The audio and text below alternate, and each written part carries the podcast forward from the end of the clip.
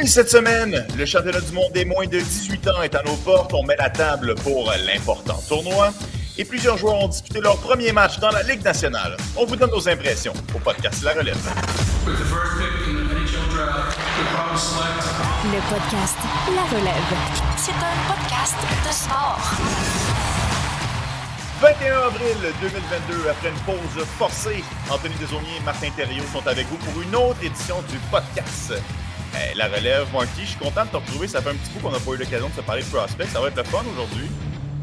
Oui, absolument, absolument. Écoute, euh, les, circonstances des dernières semaines ont été euh, un petit peu difficiles. Écoute, euh, pour, pour, toi notamment, mais également pour moi. Écoute, je ne vais pas je vais pas m'en cacher, je vais vous dévoiler un peu la raison pour laquelle j'ai été absent la semaine dernière, puis à quel point c'est un peu difficile. Vous avez peut-être remarqué que mon, mon, compte Twitter est peut-être moins actif euh, qu'en temps normal. Ben écoutez, j'ai perdu euh, ma mère malheureusement, donc là je suis un peu dans euh, tout le, le, le, libre en bas de combat, etc. Écoute, je suis quand même, j'ai perdu mon père également, donc je me retrouve un peu, sans dire que je suis tout seul parce que j'ai de très bons proches, dont toi, désolé, mais je suis un peu là-dedans aussi, donc c'est pour ça que c'est un peu plus compliqué. Donc, mais écoutez, ça va, ça fait du bien de rejaser de hockey, ça fait du bien de, de, reparler d'espoir. Euh, c'est notre passion, puis on, revient en force, puis on va, vous, on va vous donner tout un épisode ce soir, euh, ce, matin.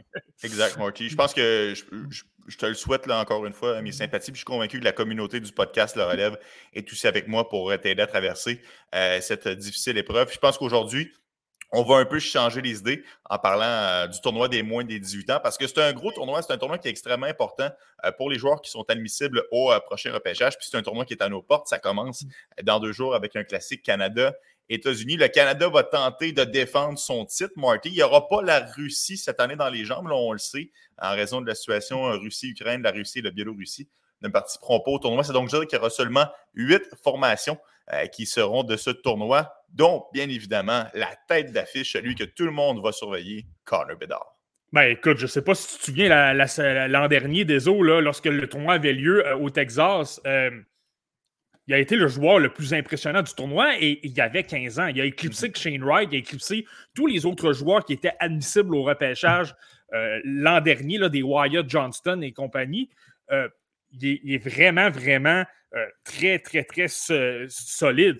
Et là, j'ai bien hâte de voir dans ce tournoi-là, avec la compétition. je ne sais pas si tu te souviens l'an dernier, mais les activités étaient pas mal à stopper de, de tous les côtés.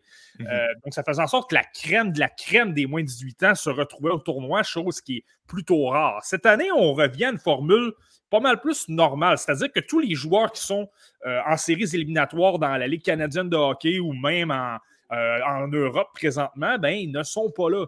Donc, imagine un Connor Bedard qui a dominé contre la crème de la crème l'an dernier, qui revient au tournoi cette année contre un calibre un petit peu moins relevé. Et là, comme tu as mentionné, la Russie n'est pas là. Donc, ça fait quand même une puissance de moins.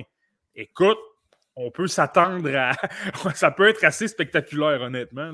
Ben oui, l'année dernière, il avait égalé une marque de Connor McDavid, 14 points en seulement 7 rencontres pour un joueur de 15 ans. Euh, lui qui a, je ne sais pas si vous avez eu la chance de le voir passer, mais dans les derniers jours, il a atteint le plateau des 50 buts, il a atteint le plateau des 100 points, devenu le premier joueur de la WHL euh, pour un joueur de 16 ans à marquer plus de 50 buts. Il a terminé avec 51 euh, filets. Je pense que le, phénomène Corner Bedard, euh, j'ai hâte de voir ce qu'il nous réserve. Je suis convaincu qu'on va être émerveillé. Je me souviens très bien, Marty, de la finale l'année dernière. Lui Matvei Mishkov se relançaient. Bedard avait raté une chance en début de rencontre. Alors, donnez-moi la rondelle, je vais aller marquer. Il avait marqué un superbe filet du revers dans la partie supérieure. Je suis convaincu qu'il va en mettre encore une fois plein la vue cette année. À quoi on peut s'attendre, Marty? Est-ce qu'on peut s'attendre à ce qu'il marque 20 points en aussi peu de temps? Écoute, je ne sais pas pour la production, parce que comme je t'ai mentionné, je pense que le, talent autour de lui va être, moins, va être moindre. Attendez-vous pas nécessairement que le Canada gagne la médaille d'or et qu'il traverse toutes les équipes comme l'an dernier. Mhm. Ça n'arrivera pas. Il y a beaucoup moins de talent. La majorité des, euh, des, membres de l'équipe qui pourraient évoluer à 17 ans là, euh, seront en séries éliminatoires dans, dans, la Ligue canadienne de hockey. Donc, euh, en raison du, du manque de en raison du fait qu'il y a peut-être moins de talent autour de lui, je suis moins certain, mais je peux t'assurer d'une chose par contre, il va être extrêmement dominant. Moi, je m'attends à rien de moins qu'une euh, une performance sans faille. Là, je veux dire, qu'il il va réussir, il va réussir de grosses feintes, de gros lancers, va être constamment à l'attaque. Euh, le calibre est moindre aussi que dans, la, dans le WHL. Tu viens de le mentionner, il y a une très belle saison. Plus de 100 points à 16 ans. Je pense qu'on ne réalise pas à quel point c'est impressionnant à 16 ans. C'est tout simplement renversant. Ça appartient à la trempe, justement, des, des Connor McDavid, des Sidney Crosby, etc. C'est dans cette catégorie-là. Donc, euh, moi, honnêtement, avec une équipe comme la Russie de moins dans le portrait, tu affrontes des équipes un peu plus comme la, Lettonie ou l'Allemagne sans manquer de respect à ces équipes-là, mais ça, ça risque d'être un peu plus facile. Donc, euh, non, je m'attends à, s'il n'est pas joueur par excellence du tournoi, je vais tomber un peu dans la bonne de ma chaise. Quoi que mhm. c'est parfois, ça dépend de euh, comment le Canada se comporte euh, lors des matchs. S'il ne participe pas à la finale, il ne le sera peut-être pas, mais euh, ça va être intéressant à suivre. Mhm. on parle beaucoup de Connor Bedard. Évidemment qu'il ne sera pas un, joueur éligible au prochain repêchage. Il va être éligible en 2023. Ce sera aussi le cas de son coéquipier Adam Fantilli, qu'on entend un peu moins parler, mais quand même, Marty devrait, selon nos pronostics actuels, devrait sortir top 3 pour le repêchage de 2023. Lui aussi est impressionnant avec le style de Chicago, avait quand même ramassé 74 points cette saison. C'est un gros bonhomme qui travaille toujours sur la patinoire. Ouais, là, là, je vais me fâcher des autres. Tu as mentionné top 3, puis ça fait, oh, ça fait quelques semaines, voire quelques mois, que j'essaie de clore le débat là-dessus. On sous-estime Adam Fantilli. On dort. Je sais que je me suis fait tirer des tomates un peu sur Twitter, mais on dort sur Adam Fantilli. On le considère tout de suite comme le troisième derrière Bédard et Mishkov. Moi, je pense qu'il faut l'inclure dans ce groupe-là. Écoute, premièrement, il, y a un plus gros gabarit que les deux autres. C'est un joueur de 6 pieds 1, 6 pieds 2 pouces qui joue avec un très gros gabarit, qui a d'excellentes 6 pieds 3, Marty. J'ai vérifié ce matin. 6 pieds 3, 190 livres. Gros bonhomme. Bon, en tout ben cas, sur les prospects, c'est ce qu'il y avait. Alors, tout à, tout à fait. je t'avoue que j'avais oublié de noter ce, côté-là. Euh, tu, peux, me lancer la pierre. Non, non, mais, non. Mais, euh, mais c'est ça, tu sais. Euh, c'est un, centre de gros gabarit. Ce que les deux autres n'ont peut-être pas, c'est quelqu'un qui est excessivement bon dans les deux sens de la patinoire, se débrouille très, très bien sur le plan défensif. Il est rapide et il a des mains en or. Il a une créativité absolument phénoménale. Et c'est un Canadien qui va jouer dans le système américain, là, va jouer avec le Michigan l'an prochain. Là. Euh, je trouve que lui franchit les bonnes étapes. Il a joué avec le Steel de Chicago, qui est une très, très belle équipe pour développer des talents. Va se retrouver ensuite avec Michigan, qui est, selon moi, le meilleur programme pour développer des espoirs aux mhm. États-Unis. Donc, lui, je pense qu'il prend la courbe de progression qui est très bonne. Et je viens de te mentionner qu'il est assez complet, il est assez bon partout. Et c'est un gars de 6 pieds 3 pouces, justement, un centre de gros gabarit. Euh, moi, je regarde Matvei Mishkov de l'autre côté. Matvei Mishkov est spectaculaire, il est électrisant, il a d'excellentes mains, il est, il est incroyable. C'est pas ça que je dis du tout. Mais sur le plan défensif, il y en a peut-être moins à revendre et il est peut-être un peu plus petit. Moi, je vous le dis, là, euh, je vais parler de moi personnellement. Présentement, j'ai pratiquement Fantilli devant Mishkov. Donc, c'est pour ça que je vous dis, ne le sous-estimez pas trop. Puis vous allez le voir au tournoi, là, moi, je vous le dis, surveillez-le, il va être franchement impressionnant. Ouais, puis là, je veux quand même me défendre, Marky, là, parce que tu m'as attaqué là, avec mon top 3, mais je voulais dire que c'est un joueur qui va sortir euh, dans les trois premiers choix, puis à, plus d'un an du repêchage. Je trouve ça difficile de mettre des locks sur des joueurs. Je pense que Connor Bedard, premier, à moins d'une blessure euh, sérieuse, ça, ça c'est pas mal réglé. Mais je suis d'accord pour, je suis d'accord pour Adam Fantilli. il ne faut pas oublier le fameux contrat aussi de Matvei Mishkov qui pourrait lui venir euh, causer certains problèmes. Lui qui est, qui sous contrat avec la KHL euh, pour encore quelques saisons, ça pourrait faire peur à des équipes. Donc, évidemment, Adam Fantilli euh, qui va être à surveiller, lui qui jouait pour Chicago, un peu comme Nick Moldenhauer, qu'on a eu la chance de parler il n'y a pas si longtemps, Marty, un autre joueur qui est impressionné avec le style. Oui, ben, tout à fait. En fait, j'en avais parlé lors du, le dernier épisode, en fait, où on en a parlé. Puis, j'avais dit, ça risque d'être un de mes coups de cœur du repêchage 2022. Je vous confirme que c'est encore le cas. Je n'ai pas changé d'idée. Et je regarde dans mon interface présentement. Avant de commencer l'épisode, c'est drôle parce que je me suis dit, je veux voir Moldenhauer, pas pour me préparer, mais parce que ça me tentait de le voir. j'étais vraiment, vraiment intrigué de voir. Puis il est tout simplement incroyable. Écoute, c'est un match contre Green Bay. Je ne l'ai pas terminé. Là, je suis en deuxième période, mais il est incroyable. Au niveau défensif, il est toujours bien positionné. C'est quelqu'un qui est très intense. Même si ce n'est pas le plus gros joueur à 5 pieds 10, 5 pieds 11 pouces, il est très intense, il est toujours impliqué euh, dans le trafic et capable de gagner des batailles. Et lorsqu'il se fait brasser un peu, il se relève tout de suite. Ça ne le ralentit pas. Au contraire, il accélère davantage. Euh, et là, dans un tournoi comme ça, à haute compétition, là où tu dois te signaler rapidement, tu dois prendre ton rythme rapidement, j'ai vraiment hâte de le voir. Les, gens surveillent peut-être un peu moins la USHL, mais là, je pense qu'on va avoir droit. Mais là, surveiller-là, je pense qu'il pourrait vraiment écarquiller beaucoup d'yeux. C'est le genre de joueur, tu sais, qui je ne vais pas dire comme Gasperi Kotkaniemi puis qui va se retrouver euh, troisième au total lors du repêchage, mais je pense que c'est le genre de joueur, c'est un peu comme Olin Zellweger l'an dernier. Olin mm-hmm. Zellweger avait vraiment fait écarquiller les yeux. Je pense que Nick Moldenhauer pourrait peut-être faire ça dans ce tournoi-là. Il, présente de très, très belles qualités pour ce tournoi-là. Il est très rapide, il a, des, il a un bon sens offensif et c'est quelqu'un qui, selon moi, je vais le voir dans ce tournoi-là, mais qui carbure euh, à des matchs importants. Je pense que il y a du chien aussi. C'est un gars qui se présente, qui va dans le coin, qui veut sortir de là avec la rondelle. Il a une bonne rapidité d'exécution aussi, euh, comme tu l'as mentionné. Mm. Euh, on en parlait il y, a, quelques semaines. C'est un joueur qui pourrait un peu glisser dans les listes parce qu'il est un peu sous le radar. Mais là, s'il performe à la hauteur de ce qu'il est capable de le faire dans ce tournoi-là, pourrait grimper euh, de plusieurs échelons. Donc, ça, ça serait évidemment à surveiller dans son cas. Mm. Oui, non, tout à fait, tout à fait. euh, Marky, euh, on a eu la chance de voir euh, il n'y a pas si longtemps le match des meilleurs espoirs de la Ligue canadienne, où est-ce que Owen Pickering avait participé, le gros défenseur de 6 pieds 5 pouces. Il sera aussi en uniforme pour le Canada lors de ce tournoi-là des moins de 18 ans. C'est quand même un défenseur, sans dire qu'il n'y a pas d'attaque, parce qu'il a quand même marqué 33 points cette saison, mais c'est un défenseur qui est capable de bien neutraliser l'adversaire, qui devrait être capable de jouer plusieurs bonnes minutes pour la formation canadienne. Ouais, ben en fait, lui, je te dirais que c'est ce, ce, qui est particulièrement intéressant à surveiller dans le cas d'Owen Pickering. Je ne sais pas si tu te souviens, lorsqu'on a parlé du match des meilleurs espoirs, on a parlé de Pickering et je t'ai dit ça avait été difficile. Je trouve qu'on ne l'a pas vraiment vu beaucoup. Mm-hmm. Il s'est effacé un peu, mais de l'autre côté, tu sais, lorsque tu évolues avec des, des Pavel Mintuhoff, des Ty Nelson, des euh, Kevin Korchinski, euh, qui sont tous très talentueux autour de toi et qui obtiennent autant de temps de jeu que toi, ça peut être compliqué parfois de se, faire valoir. Donc, tu sais, je me disais, match difficile, mais je ne vais pas lui lancer euh, la pierre tout de suite. Mais là, dans le match, euh, dans le championnat mondial des moins de 18 ans, là, il n'y a aucune excuse. Tu regardes la, brigade défensive, Matthew Morden, Owen Pickering, Spencer Sova, Michael Mastro Domenico, tu regardes les noms que tu as dans cette brigade défensive-là, c'est de loin le meilleur. C'est lui qui a le plus haut statut. C'est lui qui est classé premier tour alors que les autres ne sont pas classés là.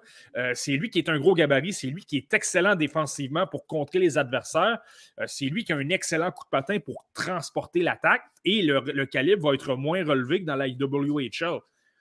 Tout ça pour dire que moi, je m'attends à beaucoup d'Owen Pickering il doit montrer qu'il est vraiment dominant et que c'est le meilleur. C'est lui qui va prendre les choses en main, qui va jouer 24-25 minutes, qui va jouer en avantage numérique, qui va créer de l'attaque. Puis là, on pourra. ça va donner une belle évaluation, je pense, d'Owen Pickering. Là. Moi, dans mon cas, en tout cas, je pense qu'il va répondre à, plusieurs questions que j'ai à son endroit, notamment sur le plan offensif. Là, moi, ça me laisse un peu à désirer. Je trouve qu'il n'est pas nécessairement très créatif. Il prend des décisions un peu simples et je ne suis pas certain que ça se transposerait énormément dans les lâches, mais il peut me faire mentir dans ce tournoi-là. Mhm.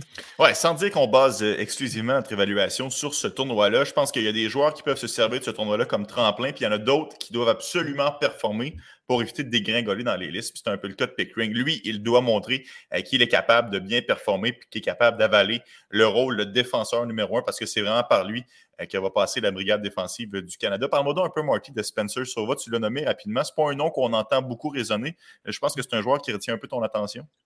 Ouais, ben écoute, puis je reviens, je reviens au match des meilleurs espoirs, puis c'est normal. Il y avait vraiment beaucoup de défenseurs de haut calibre cette année euh, au niveau de la Ligue canadienne de hockey. Mais parmi les gars, je te dirais que j'aurais que j'étais un peu déçu de, ne pas voir là. il y a évidemment Jordan Dumais chez les attaquants, mais je te dirais qu'en défense, il y a Spencer Sova des, euh, des. Euh, moi, c'est quelqu'un que j'aime beaucoup. C'est sûr que si tu regardes ses, ses statistiques, c'est pas impressionnant. Il y a seulement 28 points. Euh, il y a surtout un différentiel de, moins 24. Là, c'est pas impressionnant. Mais euh, pour avoir vu quelques matchs, je trouve que c'est les buts sur lesquels il est impliqué, c'est pas nécessairement de sa faute. Il, contre, euh, il bloque le bâton, il bloque son joueur devant le filet, par exemple. Et finalement, c'est un autre joueur qui commet une erreur et ça, ça entre dans le filet. Je trouve pas que c'est. C'est pas parce qu'il est moins 24 qu'il est mauvais défensivement. Moi, je le trouve quand même bien placé et je le trouve super intelligent lorsque c'est le temps de prendre des décisions avec la rondelle, il est capable de, bien bouger la rondelle, euh, vraiment analyser la situation devant lui, prendre une décision pour, euh, si c'est le temps de patiner deux ou trois secondes, puis relancer l'attaque, il va le faire. Euh, et si c'est l'occasion, c'est tout simplement remettre un coéquipier, de prendre une décision rapide parce que la pression vraiment est très intense et il est capable de le faire. C'est pas le plus offensif au monde, par contre, ne vous attendez pas à ce qu'il soit un corps arrière en avantage numérique et qu'il obtienne des points à profusion. Je pense que c'est quelqu'un surtout pour son intelligence et son jeu défensif, moi, qui m'intéresse. Pour les deux ou trois ou quatrième tours, moi, c'est quelqu'un que dans mes listes, je pourrais. Euh, tu sais, je suis les Canadiens de Montréal, c'est le genre de gars que je détesterais pas parce qu'il est super, super intelligent. Moi, je vais, le surveiller dans ce tournoi-là parce que justement, euh, lorsque ça a été le temps de le comparer parmi les, ses pairs, dans le fond, on n'a pas eu la chance de le voir. Donc, ça va être, intéressant de le suivre.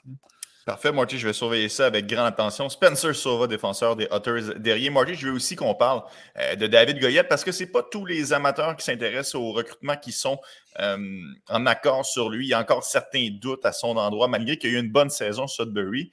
Euh, c'est pas tout le monde qui le considère comme un show de premier tour. S'il y en a qui le considèrent plus comme au deuxième tour, certains le voient glissant quand même un peu plus loin. Je pense que c'est un joueur qui doit se servir de ce tournoi-là pour dissiper les doutes qui l'entourent. C'est un bon point. Puis, tu sais, je, mentionnais le fait que l'équipe canadienne est moins, moins puissante que l'an dernier. Ça va. Le, principal bénéficiaire de ça, ça devrait être un gars comme David Goyette. Si David Goyette était dans l'équipe l'an dernier, il aurait joué sur un quatrième trio, puis on ne l'aurait pratiquement pas vu. Mais là, tu as un Fantilli, tu as un Connor Bedard, et là, par la suite, tu regardes un peu la formation. Là, tu peux débattre avec euh, un Josh Philman ou avec un Pano Fémis ou avec un, euh, euh, Rager Lawrence, mais après ça, tu es obligé de dire que le meilleur attaquant, pratiquement, c'est David Goyette. Est-ce que c'est lui qui va se retrouver sur un trio avec un, un Fantilli ou un Bédard, qui va avoir le joueur à côté de lui pour être capable de produire et de se signaler? C'est fort possible. Puis lui, c'est là que c'est important. S'il joue avec un joueur comme ça, qui le fait produire et que même lui, euh, tu vois beaucoup de flash, qui est impressionnant, etc. il y a de très bonnes mains, là, David Goyette. Il a un très, très bon sens offensif. Euh, c'est quelqu'un qui joue très, très. Il est capable de bien manœuvrer en zone restreinte. Euh, donc là, c'est un peu plus de pression que ça se corse. C'est le genre de situation où il pourrait être meilleur. Donc, moi, j'ai vraiment hâte de le voir. Lui, il peut vraiment gagner beaucoup de points. Pas nécessairement à perdre des points, mais je pense qu'il peut vraiment aider sa, sa cause. Tu parles de gagner des points, Marty. Euh, Reed Dick en a gagné énormément dans le match des meilleurs espoirs. Ça a été un des joueurs un peu une révélation là, pour moi, là, parce que euh, tu as toujours des attentes envers certains joueurs. Il y en a qui te déçoivent, il y en a qui t'impressionnent plus. Reed Dick avait été phénoménal, avait vraiment fait plusieurs arrêts clés dans cette rencontre-là. Il aura l'occasion aussi, lui aussi, de signaler. Euh, sans dire que c'est une grande cuvée de gardien de but, le prochain encart de la Ligue nationale, euh, je pense que Reed Dick pourrait tirer son épingle du jeu. Ouais, ben lui, je te dirais, dans, dans le cas de Reed Dick, tu l'as mentionné, a fait écarquer des yeux au, euh, match des meilleurs espoirs. Euh, tu sais, c'est pas quelqu'un qui était classé très haut au classement de, la centrale de recrutement de la LNH. Puis si tu regardes la centrale, il y a beaucoup de. Tu as beaucoup de gardiens qui sont à leur deuxième année d'admissibilité. Tu n'as pas beaucoup de gardiens qui sont de 17 ans. Et lui, c'en est un. Il a été classé très loin au départ, mais là, il a commencé à impressionner beaucoup plus vers, la fin de la saison et même avec son match des meilleurs espoirs. C'est qu'il y a un gardien qui a un, gabarit avantageux, 6 pieds 4 pouces. Donc, lui, est assurément, s'il dispute un. Puis il n'y a pas vraiment de gardien là, à la Tyler Brennan pour le, euh, le déloger. Là, en principe, il est capable d'avoir un rôle important et d'occuper le filet.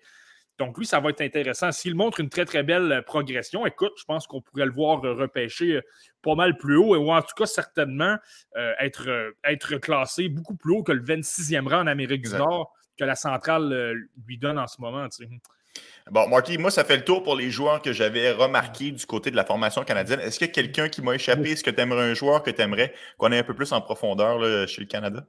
Ben écoute, moi, devant le filet, j'espère simplement qu'on va donner un match à Ethan Buenaventura. Quel nom, simplement pour ça. Mais bon, je, fais une petite blague à part. Euh, l'autre nom, moi, que je, vous donnerais à surveiller, puis je le mentionne parce que c'est une ligue, vous le savez, là, depuis le début de la saison, on aime couvrir euh, les espoirs selon les différentes régions géographiques. Euh, la, la, la, OHL, la LHMQ, la, Liga en Finlande, la SHL en Suède.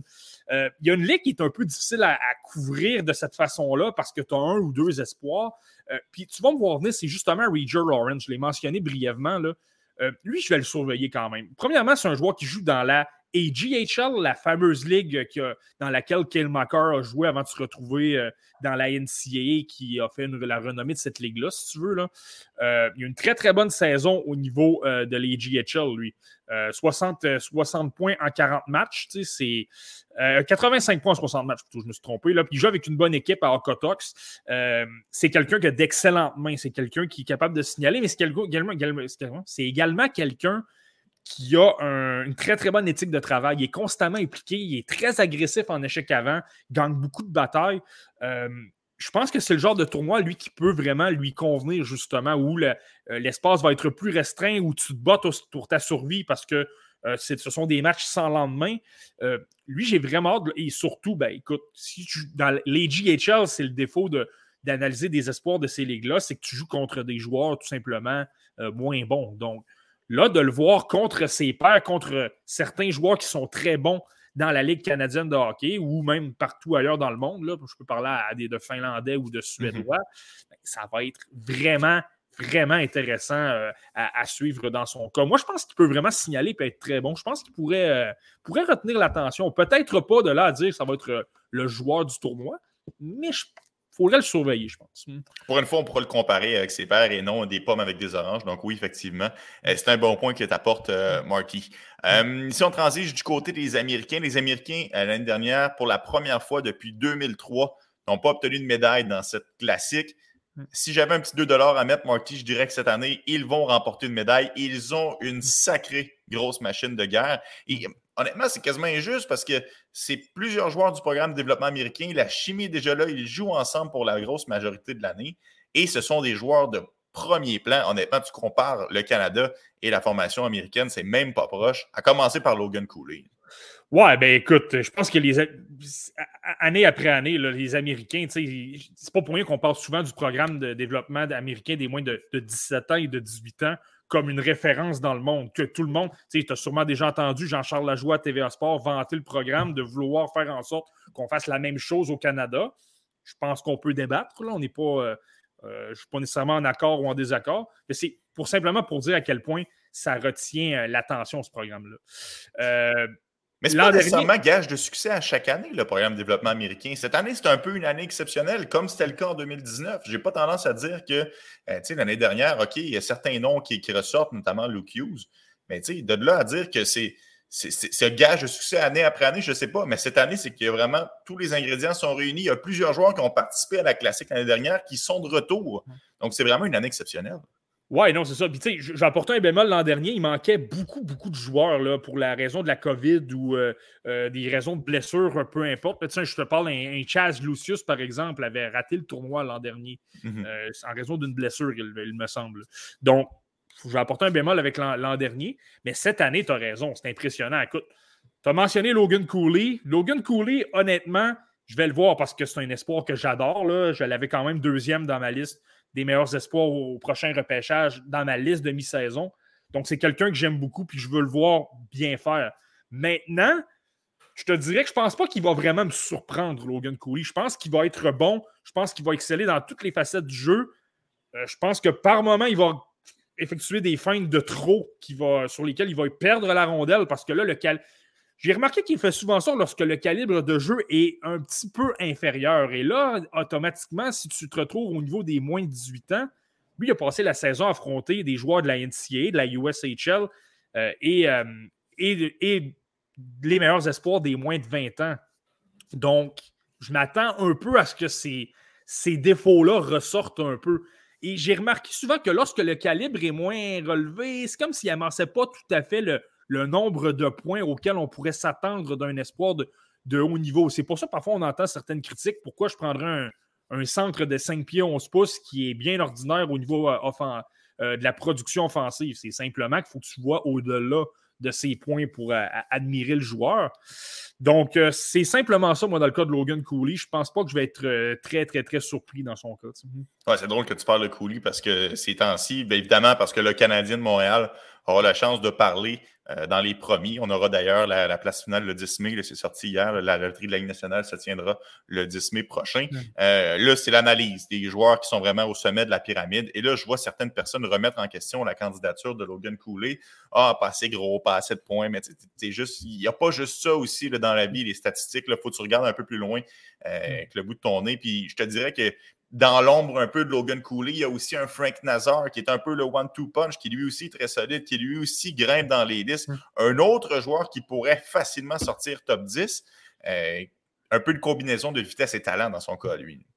Ouais, absolument. Puis tu sais, je te, parlais de Logan Cooley qui ne va pas vraiment me surprendre. Je m'attends à un gros tournoi de Frank Nazar parce que euh, c'est peut-être un joueur de peu plus petit gabarit. C'est peut-être ce que tu peux euh, par moment lui reprocher dans les matchs. Mais là, au, niveau des moins de 18 ans, tous les joueurs sont moins rapides, tous les joueurs sont moins gros.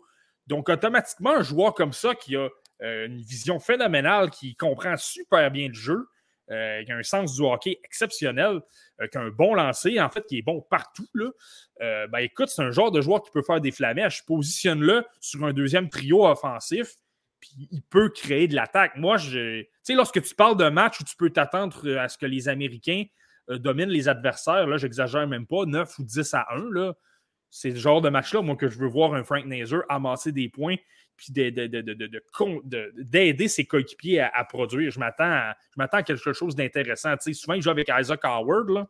Je ne serais pas surpris qu'un Isaac Howard sorte avec beaucoup de points parce que euh, Nazer l'a aidé beaucoup. Pourquoi on n'entend pas autant parler d'Isaac Howard qu'on le devrait, Marty? J'ai l'impression que euh, c'est un joueur qui a du talent, c'est un joueur qui est capable d'élever son jeu d'un cran quand ça compte, particulièrement sur la scène internationale. il a mm. terminé avec le meilleur pointeur du programme de développement américain, mais pourtant, on semble toujours le reléguer un peu plus loin dans les rangs euh, quand on analyse les joueurs du programme. Qu'est-ce qui explique ça qu'on qu'on regarde un peu de haut, Isaac Howard? Ben écoute, moi, moi, je vais être honnête avec toi, je suis dans le camp des gens qui ont un peu euh, déchanté dans le cas de, d'Isaac Howard. Je l'avais beaucoup plus haut que ça euh, au début de la saison dans mes listes, sans dire il est où. Là. Euh, puis, il a dégringolé, puis c'est quelqu'un qui me déplaît un peu. Je trouve pas qu'il a beaucoup progressé dans son jeu. Ça, c'est premièrement. Ça, ça m'a dérangé un petit peu. Et deuxièmement, plus je le regarde jouer, plus je te dirais que son sens du hockey me dérange. Euh, tu sais, son, son QI hockey, là, je commence à trouver que c'est un peu difficile. Il prend parfois de mauvaises décisions. Euh, il prend des décisions un peu télégraphiées. Si c'est le temps de faire. Euh, tu, peux le deviner deux secondes d'avance qu'il va faire une feinte. Il effectue la feinte. Mais le problème, c'est que le défenseur aussi l'a vu. Il le contre super facilement. plus, plus, je me, plus je le vois jouer, plus je me questionne à me dire est-ce que c'est un. C'est pas un pas une pierre que je lance à Brendan Gallagher, mais est-ce que ça ne sera pas plus d'avantage un Brendan Gallagher? Quelqu'un qui est intense, quelqu'un qui travaille fort, quelqu'un qui se retrouve au filet, mais lorsque tu parles de rendre tes coéquipiers meilleurs, euh, de, vraiment créer beaucoup d'occasions, là, peut-être que c'est un petit peu plus déficient. Et moi, dans mon cas, ben, il y a certains joueurs dans cette cuvée-là que moi, je vois peut-être devenir des vedettes ou des joueurs de premier trio, ou en tout cas qui vont avoir un rôle plus important qu'un Gallagher dans la LNH. Et c'est pourquoi moi, j'ai tendance à, à diminuer, un petit peu Howard par rapport à, d'autres joueurs. En tout cas, moi, c'est ce que j'ai euh, ce que j'ai perçu. Alors, je ne veux pas savoir son potentiel parce que je pense qu'il a un potentiel top 6, euh, Isaac Howard. Mais toi, ta projection, Marky, toi, tu penses que non? Tu penses qu'il n'a pas sa place euh, sur les deux premiers trios dans la C'est un attaquant top 6, mais je pense que c'est deuxième trio. C'est pas quelqu'un qui a un, potentiel pour devenir une super vedette, contrairement à des Nazer, justement, des Lekerimaki. Euh, des, des, Korchinski, eux, je trouve qu'ils présentent peut-être une courbe, de, un potentiel de progression plus grand qu'un Isaac Howard parce que justement, Isaac Howard, au niveau de son intelligence du jeu, je me pose certaines questions. Je pense que c'est quelqu'un qui va avoir besoin d'un excellent joueur de centre pour produire. Mais s'il se retrouve avec, euh, je vais te donner un exemple comme ça, il se retrouve avec les Coyotes de l'Arizona et, et qui se retrouve avec un, je sais pas, un Barrett Ayton, par exemple, un gars, un correct, mais pas un joueur d'élite, ben, je pense que là, il va peut-être avoir moins de points que s'il évolue avec un Shane Wright, par exemple. C'est un peu comme ça que je vais. Hmm. Ah, je comprends. C'est un bon point, euh, c'est un bon point qui t'apporte. Euh, je pense que Nazar Marty, dans la plupart des listes, euh, c'est un joueur qui a gagné en points tout au long de la saison. Puis c'est un peu le parallèle que je veux en faire avec Cotter Gauthier aussi. J'ai l'impression que lui aussi gagne plusieurs points dans le calepin des recruteurs il a quand même plusieurs outils dans son, dans son coffre, mais particulièrement, il a tout un tir. Puis ça, je pense que ça le démarque vraiment de ses pairs. Ouais, mais écoute, je te parlais d'Isaac Howard qui a, qui, diminué un peu.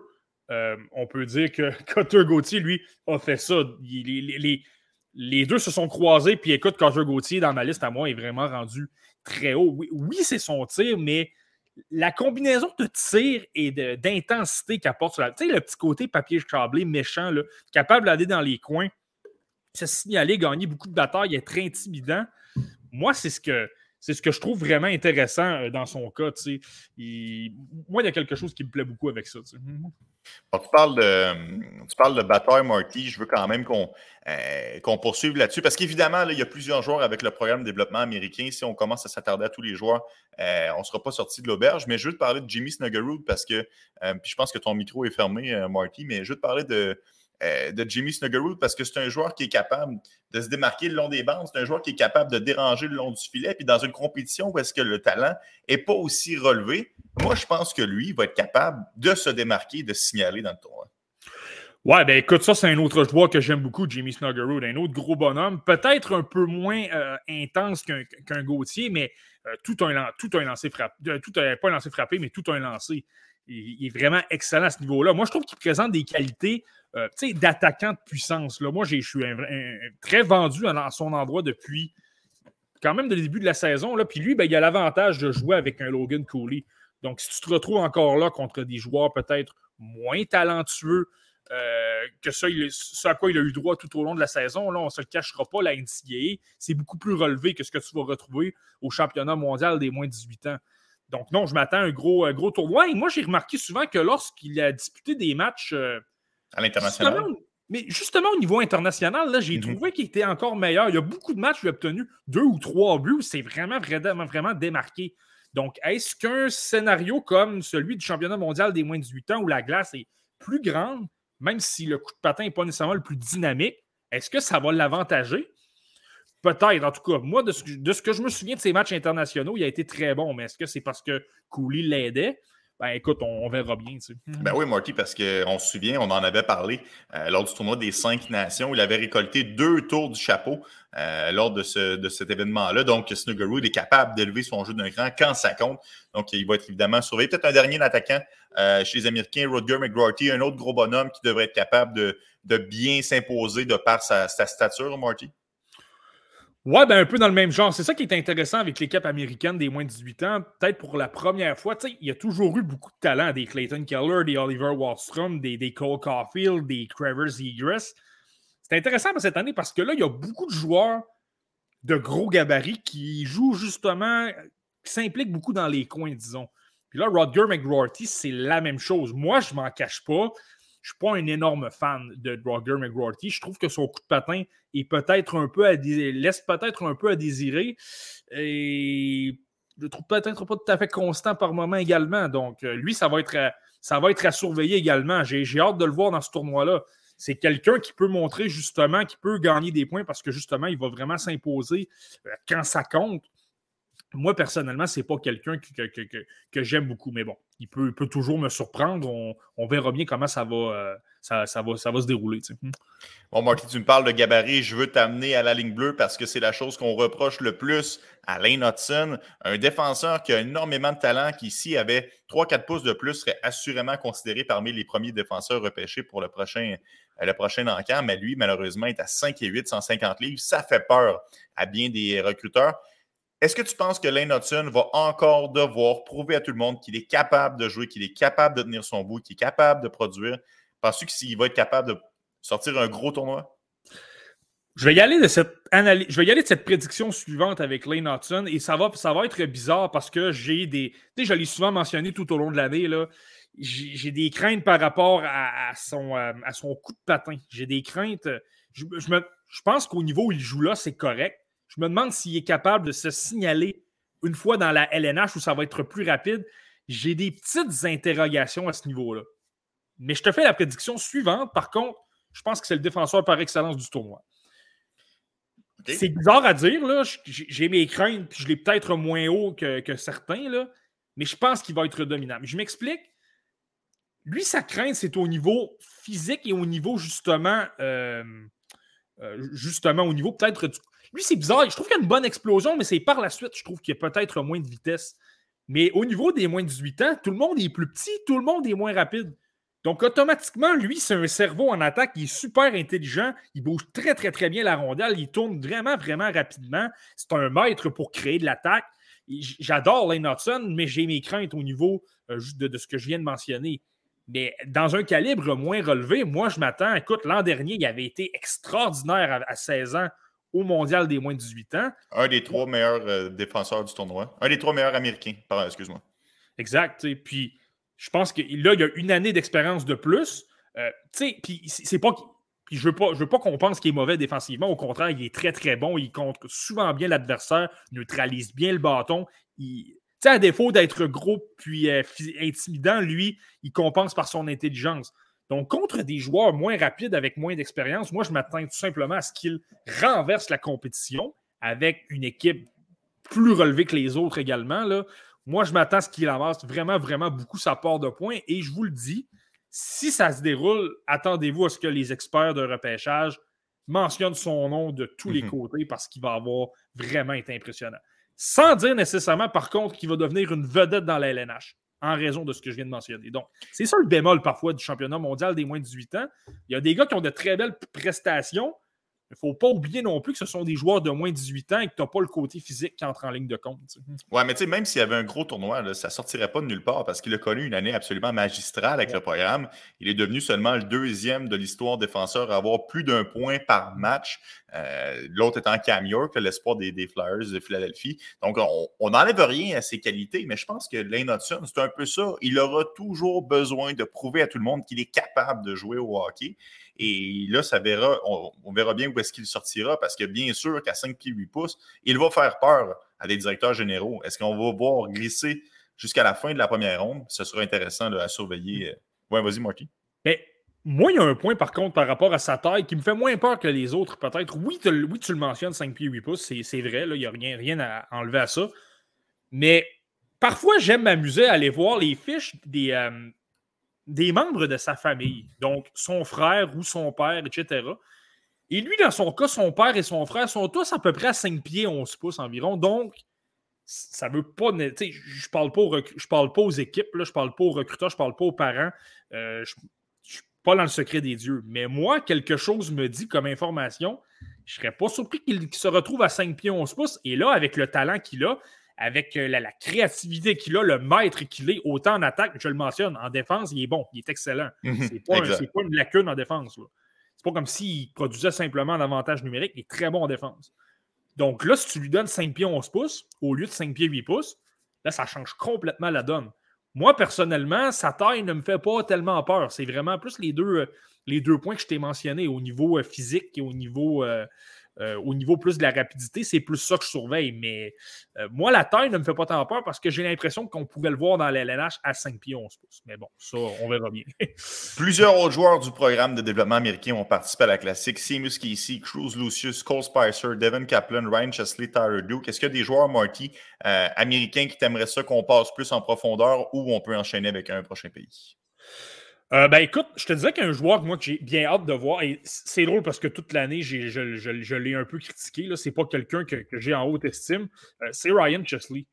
Euh, Ryan Chesley, je l'ai souvent dit, moi je trouve qu'il n'a pas une qualité exceptionnelle. Je trouve qu'il a un bon, un très bon lancer frappé. c'est quelqu'un qui est capable d'effectuer de bonnes premières passes. Je trouve que par moment, il se met dans le pétrin avec des, des revirements dans sa zone. Là.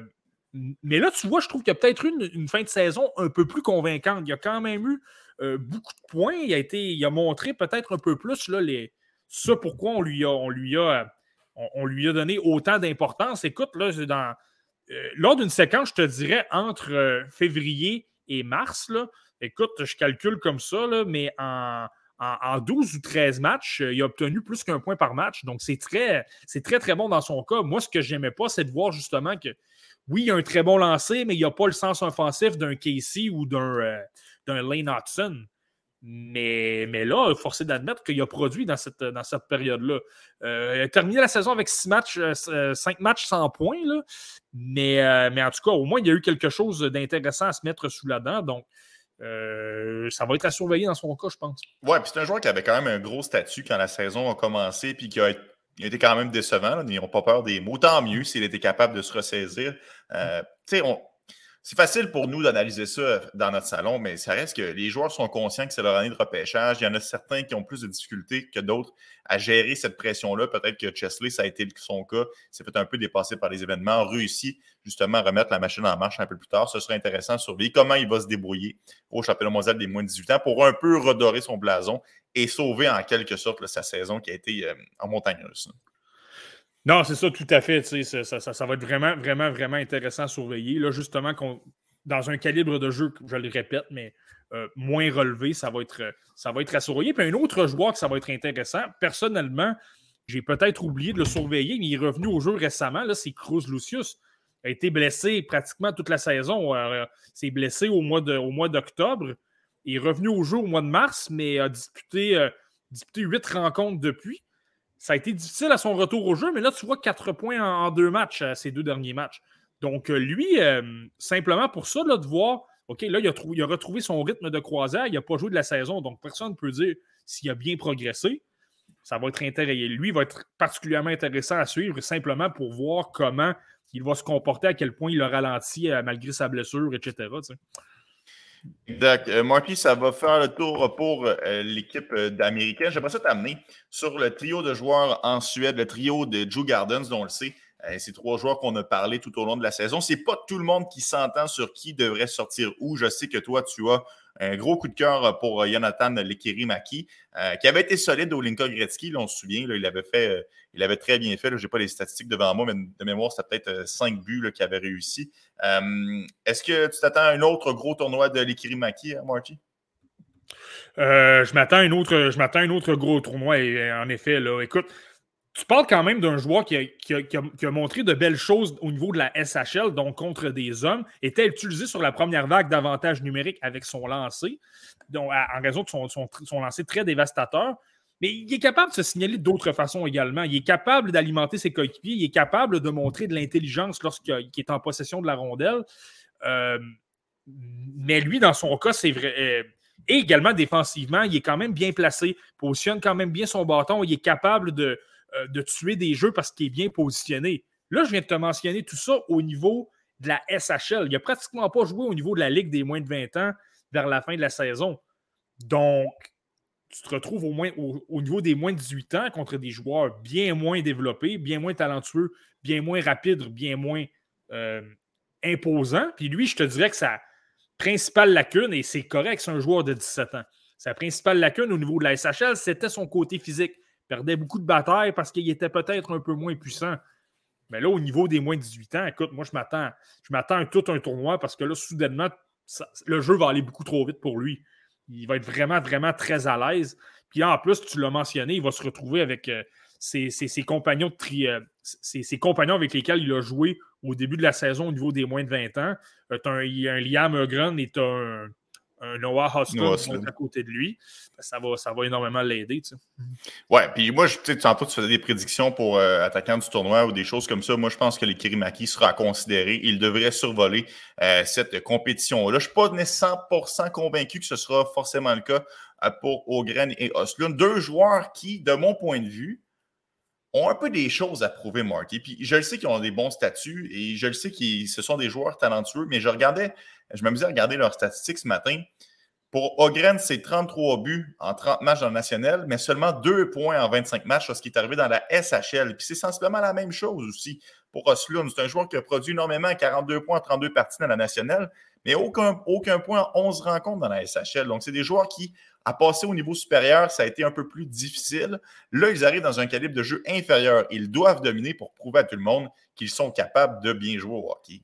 Ouais, mais tu sais, il ne faut pas leur lancer la pierre non plus. Je pense qu'il y, a quand même une marge qui est assez grande entre la, la nationale, comme tu as dit, la Ligue des moins de 20 ans de la Suède, où tu te retrouves pratiquement contre des joueurs de moins de 20 ans. Là, il y a beaucoup de 18 ou 19 ans, mais des joueurs qui n'évolueront jamais dans la LNH, qui vont peut-être même avoir de la difficulté à évoluer dans une ligue professionnelle en Suède. Euh, plusieurs bons talents, 17-18 ans, évidemment. Là. Euh, mais euh, il, y a une marge entre ça et de passer à la SHL, une ligue qui est bonne défensivement, mhm. tous les joueurs sont rapides. Il y a énormément d'anciens de la LNH qui jouent là-dedans, qui savent comment ça, comment, qui savent jouer au hockey, qui savent tous les bons petits détails. Donc, c'est pas nécessairement évident. Puis moi, je le dis, Eugran et Osklund, je ne les mets pas dans la même catégorie que le Kerimaki. Euh, on, va publier nos listes à un moment donné. Là, tu vas te rendre compte qu'ils ne sont pas au même endroit du tout. Donc, euh, je pense que dans le cas d'Eugran, je m'attends à un très bon tournoi. Euh, c'est quelqu'un qui a quand même le gabarit, qui a quand même d'excellentes mains, capable de quand même s'impliquer. Il a une bonne éthique de travail. Lui, je pense que dans un calibre moins relevé un petit peu, avec un Lekeri Maki peut-être sur son trio, on l'espère. Et lui, je pense qu'il peut vraiment ressortir. Et même chose dans le cas d'Ostlund. Euh, c'est vraiment, vraiment pas mon préféré. Je trouve qu'il joue peut-être un peu trop en périphérie. Et c'est pas un joueur qui est très, très gros. Là. Moi, je me demande si.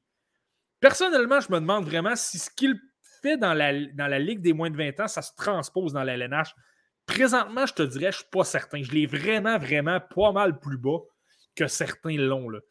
Euh, moi, ça me fait peur. Mais je pense qu'il peut quand même connaître un très, très bon tournoi parce que, je le répète, c'est la même chose un peu que dans le cas de Hudson. Tout le monde est un peu plus petit. Le jeu va peut-être un peu plus lentement.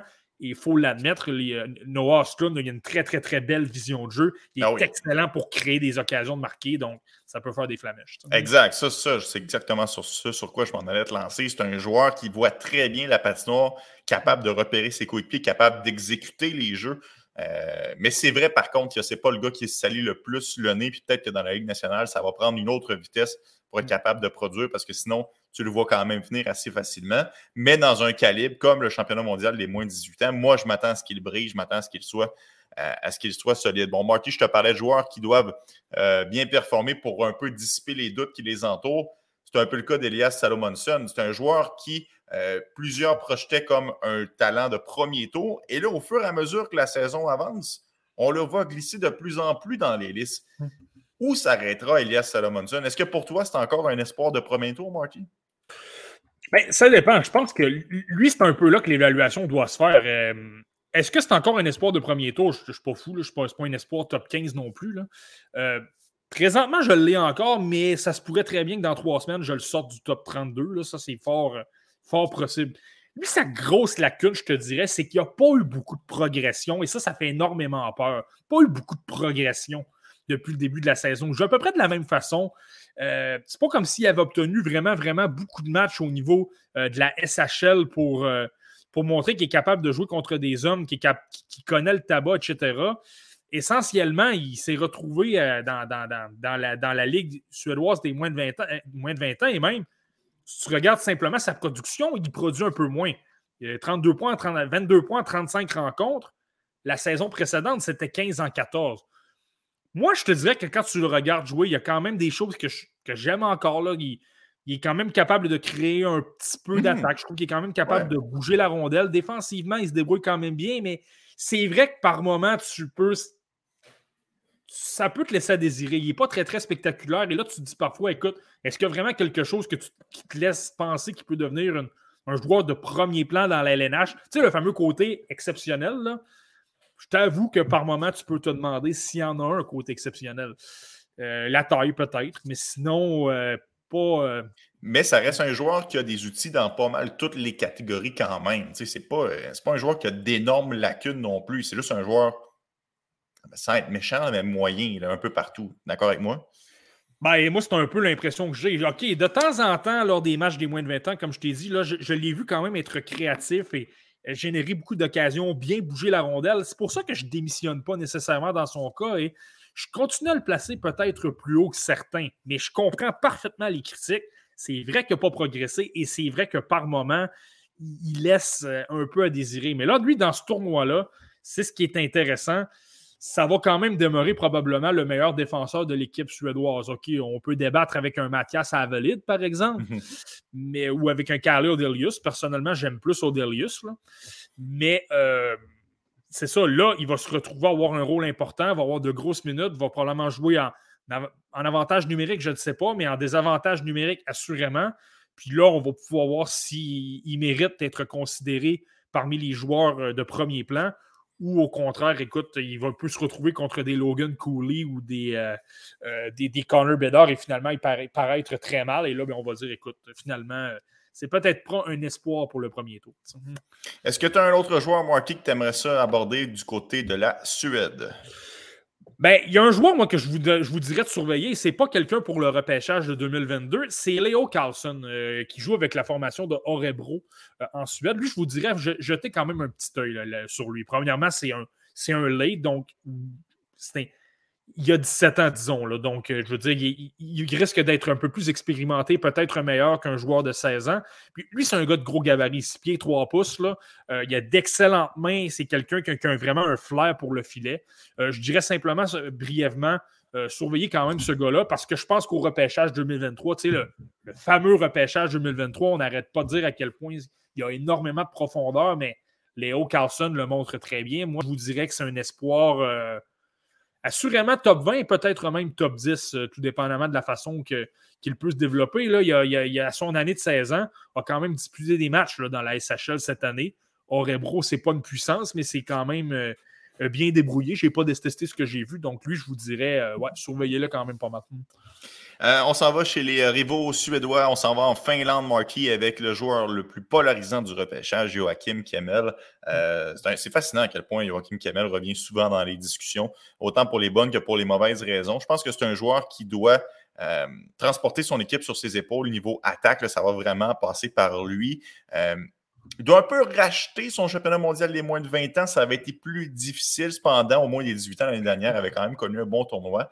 À quoi tu t'attends euh, de Joachim Kemmel? Penses-tu qu'il va être capable justement de faire taire un peu ses détracteurs? Ben écoute, lui, je te dirais, il a. Je vais le dire un peu comme ça, puis c'est rare que tu vas dire ça de, de joueurs au championnat mondial des moins de 18 ans. Je te dirais qu'il a pratiquement tout à perdre. Euh, on le sait qu'il a un excellent lancé. On sait qu'il est très dominant offensivement. Il l'a montré dans la Liga finlandaise, une ligue d'hommes. Euh, il n'y a pas de doute à ce niveau-là. Il a un très, très bon lancer. Il est très créatif. Il, a, des, très bonnes mains. Euh, à, ce niveau-là, il n'y a, pas de doute. C'est quelqu'un qui s'implique également. Là, je viens tout te mentionner de très, très belles qualités qui est capable d'appliquer contre des hommes dans la Liga. Dans un calibre moins relevé, tu sais, là, toutes les petites critiques, ouais, puis moi-même, je les ai, là. Ouais, son sens du hockey peut-être un peu moins là. Euh, il a tendance à, tendance à, prendre de mauvaises décisions avec la rondelle. Se place quand même mal en mm-hmm. défense. Ça, là, ce sont tous des choses que là, au niveau des moins de 18 ans, il n'y a pas d'excuse. Tout le monde est plus, est plus lent. Tout le monde se place un peu mal, si tu veux. Il est rapide, il est capable de s'impliquer physiquement. Supposons que dans la Liga, il tient son bout, mais ce n'est pas le plus dominant. Là, dans les moins de 18 ans, risque d'être dominant. Ça risque d'être un joueur physique qui est capable de vraiment euh, faire très mal à l'adversaire. Donc, tu dois t'attendre à ce qu'il domine de bout en bout outrageusement. Si ça n'arrive pas, qu'il est peut-être un peu euh, ordinaire, là, malheureusement, sa cote va descendre quand même pas mal. Je te dirais que ça se compare beaucoup à. Je me souviens de Pavel Zaha il y a quelques années, c'était ça. Il avait un très, très gros statut. Était un espoir top 10. Il a été repêché dans le top 10 d'ailleurs, mais personnellement, pour moi, j'avais été énormément déçu de son jeu. Je m'étais dit, écoute, un gros bonhomme comme ça avec du talent, qui a d'excellentes mains, ne se signale pas plus que ça contre des moins de 18 ans. Je l'avais descendu euh, à peu près 22e dans mes listes. Je l'avais vraiment, vraiment euh, pas aimé ça du tout. Puis je l'avais, je l'avais dégringolé. Écoute, je regarde ce qu'il fait dans les lanches. Il est bon, là. Mais c'est à peu près ce que je voyais. Quelqu'un qui est capable de, de bien jouer, mais pas un gars de premier plan parce que je trouvais que son éthique de travail, il laissait à, désirer, si tu veux. Ben, je pense que tu l'as très, très bien résumé, Marty, quand tu as dit c'est un joueur qui a tout à perdre. Euh, c'est bien vrai que ça s'applique pas vraiment à beaucoup de gens qui vont participer à cette classique-là, mais c'est exactement ça. Euh, dans le cas de, Joachim Kemmel. Je suis convaincu qu'il va être scruté à la loupe par tout le monde. Autant ses bons coups que ses mauvais coups vont être recensés sur Twitter. Je lui souhaite un bon tournoi parce qu'il ne l'a pas nécessairement eu facile euh, dans les euh, dernières semaines, voire les derniers mois. Mais il y, a, il y, a, un aspect qui est intéressant également à surveiller. Je ne sais pas, je te l'ai mentionné souvent.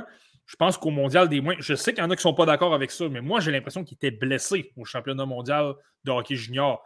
Je comprends qu'il avait l'air de quelqu'un qui jouait à 100%, mais lorsque tu as une petite douleur au niveau de l'épaule, c'est jamais, euh, peu importe le membre, peu importe l'endroit, là, on ne sait pas exactement à 100%, mais tu es toujours moins à l'aise euh, au lieu de. Puis, c'est une question de centimètres décocher des lancers ou euh, avoir de l'exécution, se présenter dans les coins.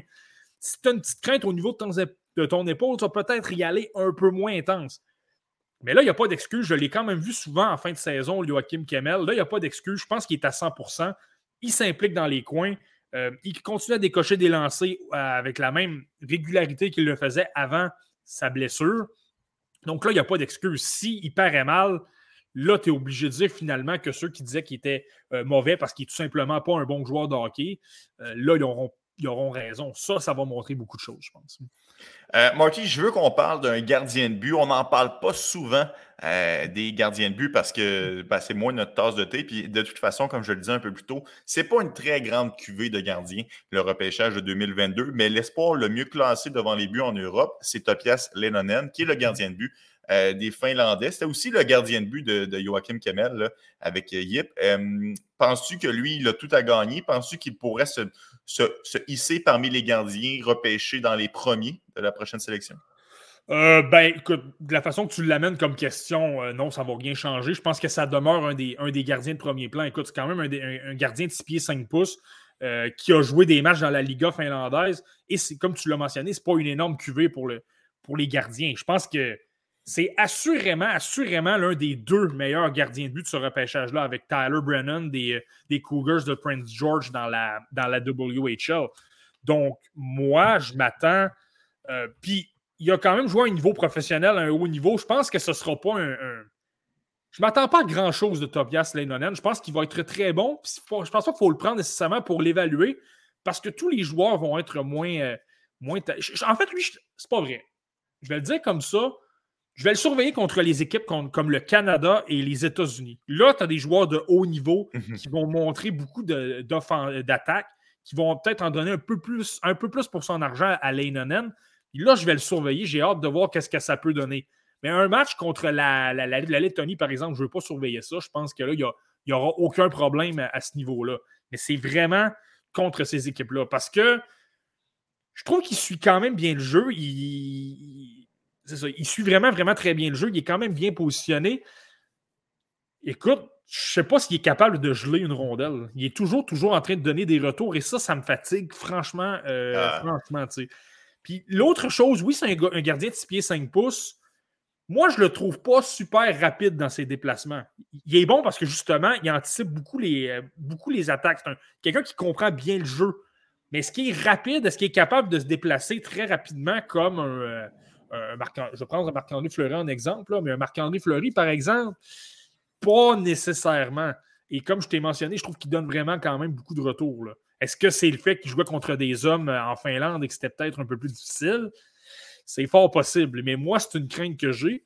Mais on va le surveiller. Là, je te dirais, moi, j'ai hâte de le voir vraiment contre les grosses puissances. S'il est capable de montrer euh, de très, très, très bons matchs. Là, on pourra dire, écoute, c'est peut-être un espoir pour le. C'est peut-être le meilleur. C'est peut-être qu'il va le départager de Brandon, mais on, on, va surveiller ça. Euh, Marty, je vais te parler d'un espoir qui ne sera pas repêché en 2022 ni en 2023, mais bien en 2024, Aaron Kiviariou. Euh, moi, ça, ça m'impressionne toujours. Quand on est capable de prédire deux ans à l'avance euh, que le joueur va être dominant, on parle déjà euh, que c'est un mm. joueur qui devrait sortir dans le top 5 en 2024, un peu comme on le fait l'année dernière pour Connor Bedard en 2023, sans mm. comparer les deux joueurs. Là, je ne veux pas que les gens, les gens partent en peur, mais c'est quand même une, petite sensation finlandaise qui va être intéressant. il va vraiment être intéressant à surveiller. Lui qui a quand même récolté 30 points en 35 matchs avec les moins de 20 ans en Finlande. Le seul autre joueur qui a fait mieux à 16 ans, Patrick Liney. Quand même, la barre est haute. Oui, non, la, barre est haute, euh, la barre est haute, assurément, puis ça, ça lance bien les choses pour euh, Aaron Kiviariou, mais lui, je dirais, dans son cas, étant donné qu'il va être simplement admissible au repêchage en 2024, c'est admirer son jeu. Mhm. Faites simplement admirer qu'est-ce qu'il est capable de présenter sur la patinoire. Il faut se, il faut se dire ça, un joueur de 15 ans, qui évolue au niveau des moins de 18 ans, ça n'arrive jamais. Donc, si vous voyez des lacunes, ouais, il me déplaît peut-être un peu physiquement, ouais, peut-être je le trouve peut-être pas nécessairement très rapide. Il a quand même 15 ans. Il faut quand même lui donner une chance. C'est déjà impressionnant qu'il soit simplement sur la glace. Ça, c'est un. Mais également, deux, je te dirais que pour l'avoir vu jouer dans la Ligue finlandaise des moins de 20 ans, il est impressionnant. Il est très bon. Euh, il a une très, très belle intelligence. Il coupe bien le jeu quand c'est le temps. Défensivement, il contre bien. Tu sais, pour un joueur de 15 ans, tu dis, tu sais, je ne sais pas si tu te souviens l'an dernier, lorsque je parlais de Connor Bedard, je disais, Ouais, sur le plan physique, c'est un peu difficile. C'était normal, il avait 15 ans. Lui, je te dirais que c'est pas le cas. Je te dirais qu'il signale bien là, devant le filet. Il est capable de bien neutraliser le bâton. Euh, il est bien placé en défense. Euh, parfois, il, va mettre la pression au bon moment. Ça réduit le temps, le, temps de réaction à l'adversaire. Il est capable de créer des revirements. Il est bon là-dessus. Évidemment, sa force en attaque également. Il bouge très, très, très bien la rondelle. Il est très créatif. Euh, il bouge beaucoup, bouge beaucoup son corps pour influencer les adversaires à bouger. ça lui permet de, libérer des options de passe ou tout simplement de trouver des, options de lancer au filet. Il est très, très, très dynamique à ce niveau-là. Sa grosse lacune, je te dirais que c'est son coup de patin. Mais je le répète, il a 15 ans. Il a le temps en masse d'améliorer ça. Je suis convaincu qu'à 17 ans, il va être bien meilleur là-dessus. La seule chose que je vais surveiller dans son cas, je te dirais, c'est son gabarit. Présentement, c'est quelqu'un qui est à 5 pieds 10 pouces. Son père, par contre, euh, est un ancien joueur professionnel qui a joué pour le TPS Turcou en Liga. Son père est 5 pieds 8 pouces. Tu sais, ça se répète. Tu sais ce que je te mentionnais avec Lane Hudson? Mm-hmm. Ça s'applique un peu à l'inverse dans son cas, dans le cas de, du père d'Aaron qui, qui vit à Rio. J'ai pas l'impression que c'est quelqu'un qui va grandir beaucoup, qui va peut-être demeurer à 5 pieds 10, 5 pieds 11 pouces. Et là, lorsqu'on va débarquer au repêchage 2024, c'est ce qu'il va falloir surveiller. Aura-t-il progressé ou il va avoir stagné parce que lui va être demeuré à, la, même taille? Et il y a plein d'espoirs qu'on ne connaît pas encore, là, qui vont avoir grandi, qui vont avoir pris une, une, qui vont avoir pris une très belle courbe de progression. Et là, finalement, on va se retrouver au repêchage 2024. Il ne sera plus dominant. Mais bon, ça, on va surveiller ça dans deux ans. Mais pour le reste, là, ce qu'on voit sur la glace, c'est franchement intéressant dans son cas. Je veux juste amener une précision. Bien évidemment, on dit qu'il a 15 ans. On parle de son année de 15 ans. Il a 16 ans depuis janvier, mais c'est son année de 15 ans. Donc, pour les gens à la maison, il y a quand même euh, une distinction à faire. on est quand même conscient euh, de ça. Marty, est-ce que tu as un joueur finlandais que tu aimerais ça nous euh, présenter que je ne t'ai pas, pas lancé la balle dessus?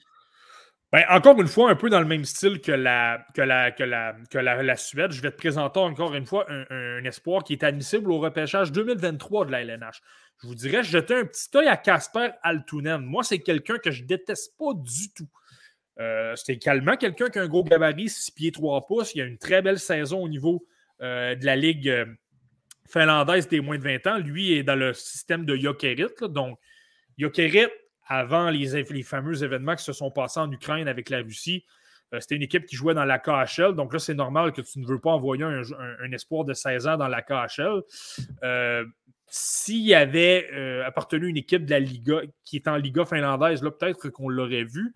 Mais tout ça pour dire, je te dirais, surveillez-le. c'est quelqu'un qui a un bon coup de patin pour sa taille, il se déplace super bien et il a un flair pour le filet. il adore se placer devant les gardiens de but, déranger, euh, être capable de dévier des rondelles, vraiment être, faire sentir sa présence devant le filet, je le trouve, euh, vraiment, vraiment très bon à ce niveau-là. Euh, il est capable de frapper, il a une très, très bonne intensité. Donc, je vous dirais simplement, surveillez-le. Je pense que pour un joueur de 16 ans, il pourrait impressionner quand même.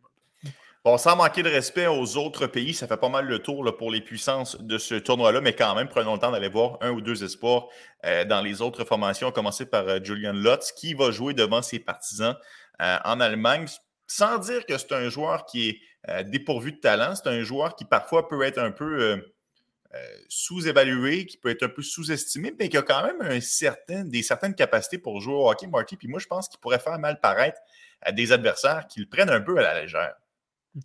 Ben, écoute, moi, je te dirais, dans son cas, il est très. Euh, tu sais, c'est parce qu'il n'a pas joué, il n'a pas eu de lui, dans le fond. Euh, il n'a pas eu de hockey du tout. Donc, je veux dire, euh, c'est peut-être un peu plus. c'est ça, c'est peut-être un peu. Ça a peut-être été un peu plus difficile de l'évaluer. Il a quand même été blessé pratiquement toute la, majeure partie de la saison.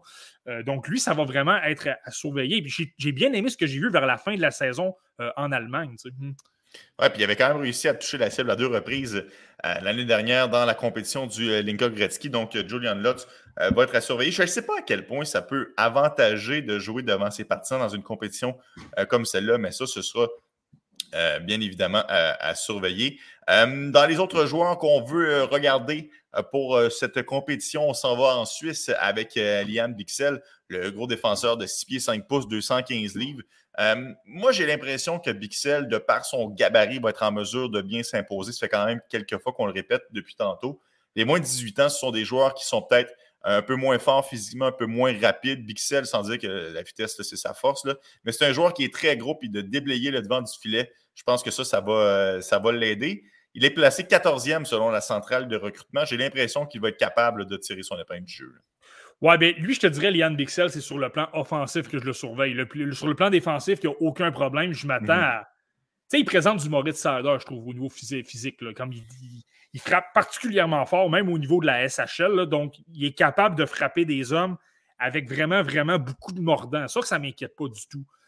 Moi, la raison pour laquelle je le place comme un espoir présentement de deuxième tour, c'est que je trouve qu'il me l'en laisse peut-être un peu à désirer au niveau offensif. C'est pas quelqu'un qui a le, coup de patin le plus explosif également, je trouve. Exact. Donc, je le répète, avec des joueurs moins talentueux, moins rapides, moins imposants, là, je m'attends à ce qu'il puisse avoir un peu plus d'espace, vouloir tenter davantage de jeux. Et là, c'est ce que je vais surveiller dans son cas. Est-ce qu'il va être capable de créer plus de jeux? Est-ce qu'il va obtenir beaucoup de points? parce qu'il tente de créer un peu plus de, choses offensivement? Lui, c'est ce que je surveille dans son cas. Et s'il est capable d'apporter ça, dans mon cas, je pense qu'il peut. Je ne m'attends pas nécessairement à ce qu'il m'impressionne. Personne, je vais être honnête avec toi, j'ai mes réserves. Mais supposons qu'il m'impressionne, c'est quelqu'un qui pourrait euh, monter pas mal dans mes listes et peut-être qui sait se retrouver. Je t'en parle comme un espoir de deuxième tour je pense qu'il peut euh, se retrouver facilement comme un espoir de premier tour. Et petite parenthèse, je veux revenir à Julian Lutz. Excuse-moi, j'ai eu un problème technique. C'est pour ça que j'ai précipité mes choses. Mais honnêtement, c'est quelqu'un que j'aime beaucoup. Euh, c'est quelqu'un qui, je te dirais, est encore là. Je, dis, je vais dire coup de cœur. Lui, je ne serais pas surpris que ça devienne la révélation du tournoi et qu'il se retrouve repêché au premier tour. Écoute, moi, je ne serais pas surpris. C'est un joueur qui évolue en Allemagne dans la ligue professionnelle. Je ne sais pas si tu te souviens, lorsqu'on a eu Maxime Lapierre, là, nous en a parlé. C'est une ligue qui est très mhm. difficile à jouer. Tu joues contre énormément de vétérans de la LNH qui savent, qui connaissent le tabac, qui ont connu, euh, qui savent comment se comporter. Ce sont des vétérans. Ça joue très physique. Tu te souviens ce qu'il nous disait? Il disait que c'est un style un peu de ligue américaine là, par moment.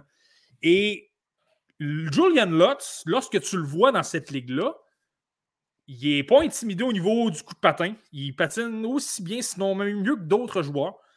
Niveau physique, ça va bien. Il s'implique dans les coins. Il est très bon et il montre quand même des flashs en attaque. Pas tout le temps, là, parce que c'est quand même un joueur de 17 ans, mais il montre des flashs en attaque. Il montre une belle créativité. Il montre un sens du hockey. Il est capable de décocher des lancers de façon très rapide. Donc, si tu l'amènes dans un calibre un peu moins fort que la Dell allemande, là, où justement ce sont tous des vétérans de la LNH ou presque qui, évoluent là-dedans, là, j'ai hâte de le voir. Il, pourrait être vraiment, vraiment, vraiment très dominant. Et lui, je sais qu'en Allemagne, on le surveille depuis, euh, je te dirais, deux ou trois ans. C'est la, la, vedette, si tu veux. Là. Euh, je, te donne un, je, te donne je te donne des statistiques comme ça. Là. Lui, il a eu trois points en 14 matchs. Et là, comme, comme je te dis, il n'y a pas n'a pas joué à peu près jusqu'au mois de, mars environ. Là. Mais ces trois points sont arrivés lors de ces sept derniers matchs. Mais là, je te transpose à JJ Peterka, qui a joué pour la même équipe à Munich, dans la Dell allemande. Peterka, lors de son année de repêchage, c'était 11 points en 42 matchs. Supposons que je prends le 3 points en 14 matchs et que je le transpose sur environ 40 matchs. On a à peu près la même production. Et JJ, mhm. Peterka, j'ai toujours adoré ce joueur-là. J'ai toujours été vendu sur lui. J'ai toujours adoré son sens offensif, son lancer et de la façon qu'il s'implique. Je pense qu'un Julian Lott se compare un peu à ça. Donc, je vous le dis, s'il y a un excellent tournoi, étant donné qu'il n'y a pas eu beaucoup de, hockey pour impressionner les gens tout au long de la saison, mais là, s'il débarque là et qu'il est impressionnant, je vous le dis, c'est peut-être un candidat pour la fin du premier tour. Oui, puis c'est un peu ce que je voulais dire quand que, euh, je mentionnais que c'est un joueur qui a un bon bagage, euh, offensif, mais qui peut, si vous le sous-estimez, vous prendre à défaut ou faire mordre la poussière. C'est un joueur qui est capable euh, de vous exposer. Puis là, ce sera à voir parce que euh, l'Allemagne, ce ne sera pas une puissance dans le tournoi. L'attaque va probablement passer par lui. Est-ce qu'il sera en mesure de transporter son équipe et de produire des points? Euh, c'est une chose d'avoir des chances de marquer. Ça va être une autre chose de mettre des points sur le board. Parfois, c'est parce que ses coéquipiers vont plus de difficultés à compléter les jeux. Donc, lui sera surveillé un peu comme Mathias Sapovalib avec la Tchéquie encore une fois, une formation qui est un peu dépourvue d'attaque. Si on veut marquer des buts, ça va devoir passer par lui. Ouais, ben écoute, lui, ça va être intéressant. En fait, tu dis qu'il n'y a pas vraiment de talent, mais il y a quand même un Yerji Kulik qui sera là. Ça va ah, être intéressant. Si on peut les voir ensemble, ce serait franchement intéressant. Il y a également un Edouard Chalet, que lui, on mentionnera peut-être un peu moins, mais qui est un, un espoir admissible au repêchage 2023. Donc, supposons que tu places à peu près tout ce talent-là ensemble. Je pense qu'un Sapo Valive, Sapo Valive, c'est un gros bonhomme. C'est un gros, euh, un gros centre 6 pieds 3, 6 pieds 4 pouces. Euh, que je, le trouve très, très bon en zone restreinte. Il a de bonnes mains. Euh, il est capable d'aller au filet, là, de créer des occasions. Il a un très, très bon lancer également. C'est un gars comme Kulik à côté de lui, qui, lui, je le considère comme très, très bon dans les deux sens de la patinoire. Il ferme bien le centre. Il a de l'expérience au niveau professionnel en République tchèque. J'ai regardé un de ses matchs. Écoute, il a disputé 17 minutes et il était utilisé à profusion par son entraîneur-chef dans des situations corsées, là, du genre à 2-2 en fin de troisième période ou en prolongation. Là. Euh, je veux dire, lui, dans les matchs où ça compte, où tu as beaucoup de pression, en principe, il y a de l'expérience à ce niveau-là. Et là, si tu le places avec un Sapo Valive, je pense que les deux peuvent faire des flamèches. Ça va être vraiment intéressant à suivre. Je pense qu'un Sapo Valive, OK, on l'a vu au niveau de la OHL, je pense que les gens le connaissent, mais ceux qui mhm. suivent peut-être un peu moins les espoirs vont peut-être euh, apprendre à le connaître et, adorer ce qu'il présente. Un gros, un gros attaquant de 6 pieds 3, 6 pieds 4 pouces qui a un peu de talent offensif. Je pense que les gens ont, toujours adoré ça, hmm. Bon, Marty, est-ce qu'il y a un joueur que tu aimerais qu'on revienne dans, les pays euh, un peu moins, qu'on a fait un peu plus rapidement? Est-ce qu'il y a quelqu'un qui retient ton attention? Hmm. Euh, non, écoute, je te dirais que c'est, euh, je te dirais que c'est pas mal ça. Je vais peut-être surveiller du côté du Canada un panneau Fémis là, que mhm. euh, il n'y a peut-être pas nécessairement les statistiques, mais c'est quelqu'un, je trouve, qui s'implique quand même pas mal, quelqu'un qui est bon dans sa zone. Il me laisse un peu à désirer sur le plan offensif, mais je te dirais qu'avec une formation canadienne qui est peut-être un peu moins puissante, ça va être à surveiller. L'autre espoir que je vais peut-être surveiller, qui est vraiment pas sexy, là, je vous le dis, vous ne vous renversera pas du tout à le voir jouer. Euh, mais c'est quelqu'un qui peut montrer une belle maturité dans ce tournoi-là. Je pense que c'est Thomas Amara du côté de la Tchéquie. Euh, lui, c'est quand même quelqu'un qui a de l'expérience au niveau de la Liga finlandaise, 24 matchs. Euh, et c'est quelqu'un, je trouve, qui est très, très bon. Il est mature défensivement. il a un bon bâton. Il est capable souvent de, de, faire, de, tuer les jeux au niveau offensif pour l'adversaire. Et par moments, je le trouve quand même bon pour transporter la rondelle. Mais je vous le dis, il n'est il est vraiment pas offensif. Là. Mais je pense que c'est quelqu'un qui peut montrer une belle maturité au niveau de la Tchéquie et prendre de grosses minutes, rendre ça difficile justement à des, des coulis de ce monde dans les autres équipes qui vont vouloir créer de l'attaque. Je te dirais, lui, étant donné qu'il a de l'expérience au niveau professionnel, le championnat mondial des moins de 18 ans, ça va peut-être moins l'impressionner que d'autres. Exact. Euh, Marty, ça fait le tour pour le championnat mondial des moins de 18 ans. Plusieurs joueurs, évidemment, qui seront repêchés en première ronde vont participer à cette classique-là. Ça va être extrêmement intéressant à surveiller, euh, particulièrement pour les partisans du Canadien de Montréal. Je vous rappelle que ça s'amorce dans euh, deux jours. Le Canadien, il affronte le Canada, pas le Canadien, mais le Canada, il affrontera euh, les euh, États-Unis. Et ça me fait la transition, Marty, vers la page Facebook, la première ronde, nos amis de la page Facebook, la première ronde, qui eux aussi vont assurément surveiller ce tournoi-là et les prouesses de Connor Bedard et compagnie. Je vous invite à surveiller la page Facebook de la première ronde. Euh, Marty, il y a plusieurs joueurs qui ont disputé leur premier match professionnel dans les derniers jours. C'est quand même normal. Le tournoi de la euh, s'est déroulé, c'est terminé. Maintenant, on peut signer des contrats professionnels. Ça a été le cas pour le premier choix de l'encan euh, dernier, Owen Power, qui s'est aligné avec les sabres de Buffalo. Des débuts modestes. Comme, comme c'est souvent le cas, les défenseurs, c'est toujours un peu plus lent euh, pour s'adapter au calibre de jeu de la Ligue nationale. Souvent, on voit que les joueurs arrivent à maturité un peu plus tard. Les Moritz Sider sont vraiment des exceptions je pense que ça s'applique bien dans le cas d'Owen Power. s'est fait déculoter par Vladimir Tarasenko, a connu des, rencontres un peu plus difficiles. Euh, mais il faut euh, rien pour paniquer non plus. Non, mais écoute, de la, façon que je vais le dire, ça va, être, ça va être étrange comment je vais le dire. Je trouve qu'il est déjà à l'aise dans la LNH. Je trouve qu'il montre déjà un, beau calme. Il est très intelligent. Il prend la peine d'analyser le jeu. Puis euh, écoute, il y a quand même les matchs où je l'ai regardé, il évoluait avec euh, Henri Yokiariou, puis je trouvais qu'il influençait positivement le jeu de Yokiariou. Yokiariou, là, je m'en cache pas, c'est quelqu'un que j'aime beaucoup, que j'ai moi-même dans ma propre ligue simulée. Mm-hmm. Puis avec Rasmus Dalin, c'est difficile par moment. Il se fait mettre de la pression, puis crée beaucoup de revirements. Mais là, avec un power, on dirait qu'il est plus intelligent, qu'il lui remet la rondette peut-être un peu plus euh, avec aisance, si tu veux, peut-être de façon plus intelligente il y a peut-être un peu plus d'espace autour de lui. Je trouve que ça l'a influencé positivement le jeu de Yoki Peut-être une impression, là, mais c'est le sentiment que j'ai eu. Mais le côté positif est également le côté négatif. Il joue très calmement, mais là, peut-être un peu trop par moment. Je trouve que là, il joue peut-être encore avec son rythme de la NCAA, mais là, tu es dans la LNH, dans la meilleure ligue au monde.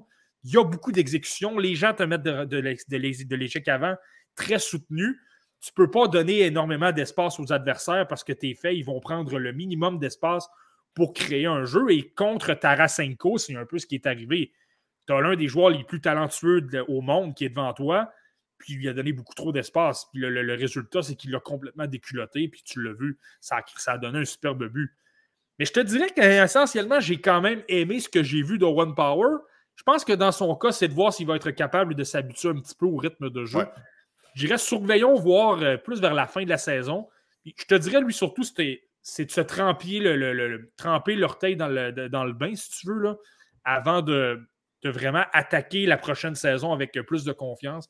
Je pense que lui, c'est ça dans son cas. Voir c'est quoi la LNH. Exact. Là, il va transporter ça l'an dernier, puis ça va être, va être un peu plus solide. Oui, l'an prochain, parce que tu, l'as mentionné, Marty, et ça s'applique à tous les joueurs euh, qui amorcent leur euh, carrière professionnelle alors qu'il reste 7-8 rencontres à faire à la nationale. C'est vraiment d'amasser de l'information, un bagage d'expérience, de prendre ça pendant la saison morte pour revenir en force l'année prochaine. Et on l'a mentionné à plusieurs reprises, Owen Power, une de ses qualités, c'est son intelligence.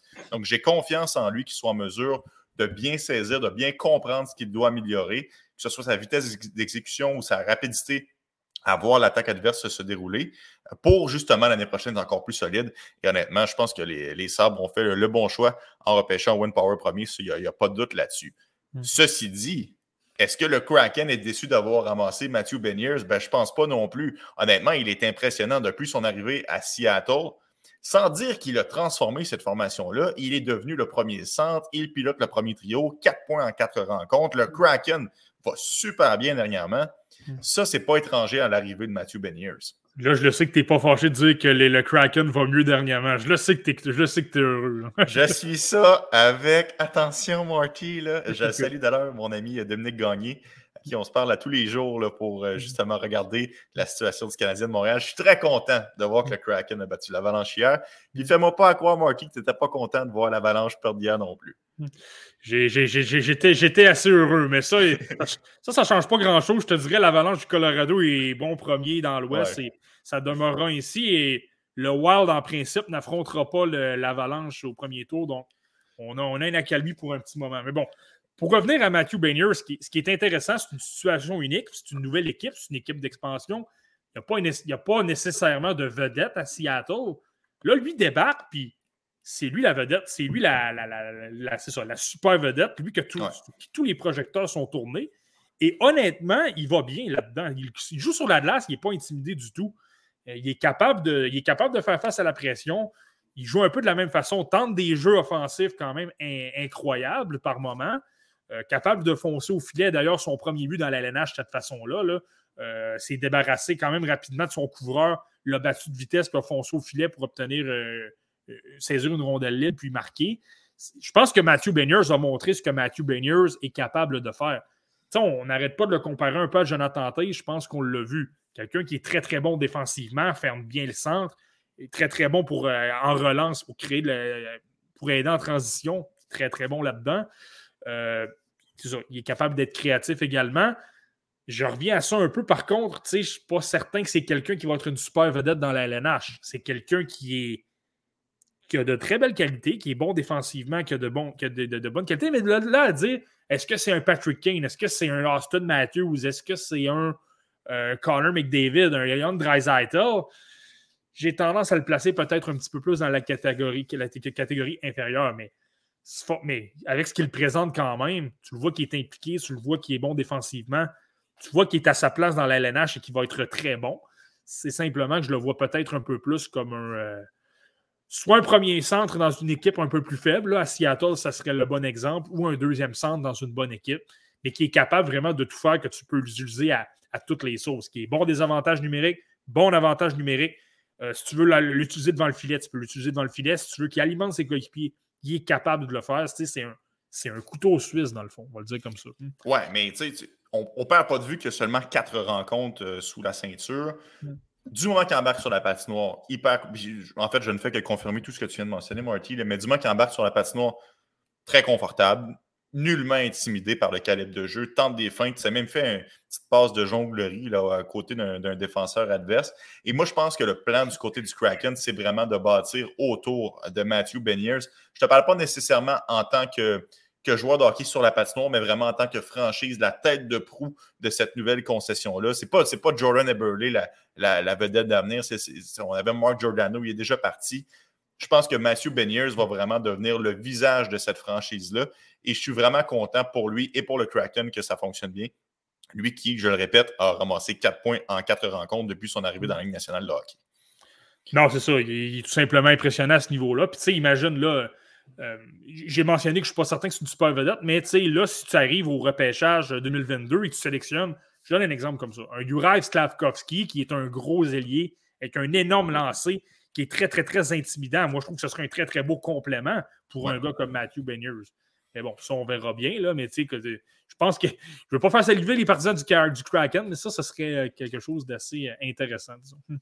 Euh, bon, Marty, je te parlais d'être confortable sur la glace, d'être visible lorsqu'il saute sur la patinoire. Sans dire que j'ai été déçu, parce qu'on s'entend, l'échantillon est très petit, mais Ken Johnson ne me donne pas cette impression-là pour le moment. On le sent un peu qu'il cherche ses repères. J'enlève rien au talent et aux attitudes de Ken Johnson. Il sera un, joueur sensationnel, spectaculaire, euh, donnez le qualificatif que vous voulez. C'est sûr qu'il va être bon. Mais on sent que la marche était un peu plus grande dans son cas pour l'étape supérieure. Ouais, ben écoute, je ne sais pas si je suis tombé sur le mauvais match, parce que moi, c'est pas comme ça que je l'ai vu. Mais j'ai regardé le match contre les Charges de San Jose, là, dans lequel il a obtenu une aide. C'était une aide secondaire. Il n'y a rien d'extraordinaire dans, dans, son aide. Mais j'ai vu le match en deux teintes. C'est comme si, justement, le, comme s'il n'y avait pas nécessairement tout à fait la confiance de tenter ses jeux au début du match. Euh, il, a, il, a, créé. C'est ça. On dirait, qu'il était peut-être un petit peu intimidé par le rythme de l'ALNH, le fait que ça frappe un peu plus. On le mentionne souvent, malgré le fait que c'est un joueur euh, qui peut être quand même assez grand. C'est quelqu'un qui a de la difficulté sur le plan physique. Ça a toujours été un peu sa lacune. Donc là, peut-être qu'il doit s'habituer à ce niveau-là, prendre confiance sur le plan physique.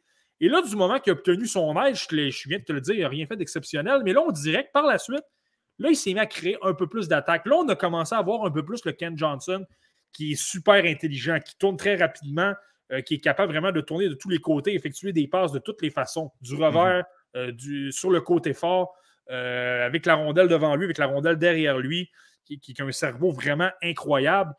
Puis j'ai été déçu, là, en fin de troisième. J'aurais aimé voir les, Blue Jackets l'utiliser un peu plus pour tenter de, créer l'égalité. Mais on le veut un peu plus, justement, en fin de troisième. J'ai aimé davantage ce que j'ai vu.